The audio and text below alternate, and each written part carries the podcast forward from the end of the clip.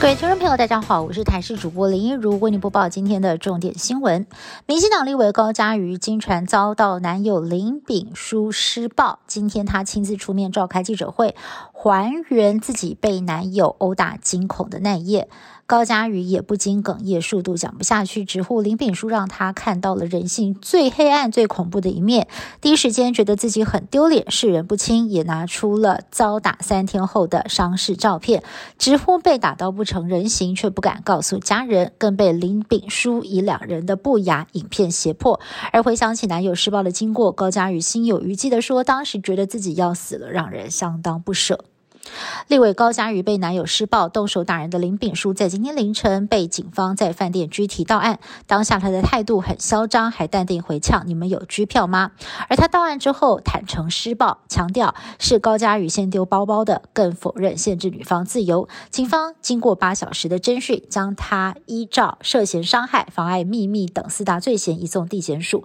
不过林炳书在移送的过程当中，先是否认偷拍，还大喊是高嘉瑜自己传给他很。多照片让远景直摇头。立委高嘉瑜遭男友林炳书殴伤，饭店处理是否失职也引发讨论。因为高嘉瑜说，当下自己的物品被洒落走廊一地，还有后续呢，他。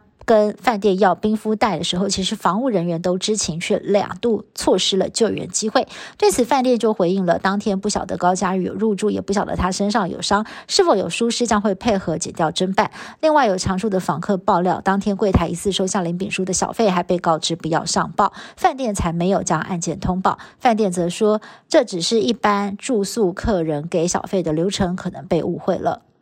台湾在这个月十四号春节入境检疫方案即将上路，各界关注七加七加七的检疫能否将 Omicron 挡在边境呢？精神科医师沈正南认为，应该要取消七加七加七，改回十四加零，因为 Omicron 的传染力可能是 Delta 的百分之五百，有可能会把疫情打回去年三月，重新开机，大家再从头玩一次。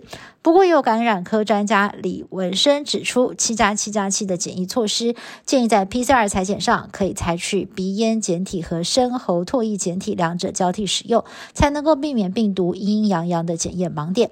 指挥中心回应，双套裁剪方式还没有列入考量。不过，目前国内仍然是维持三日内的阴性报告，入境者要全面的进行深喉唾液检测，比起美国是多了一道防堵关卡。至于春节的检疫方案会不会再改呢？指挥中心说不会，因为越改只会越混乱。指挥中心近期宣布将开放青少年施打第二剂 BNT 疫苗，但是有不少的家长还是非常的担心会有心肌炎的风险。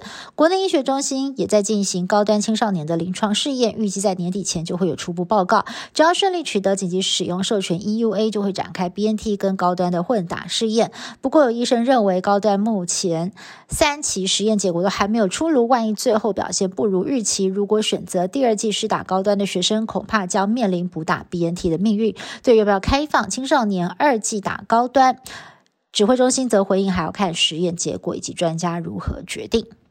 Omicron 持续蔓延，全球又多了一个国家沦陷。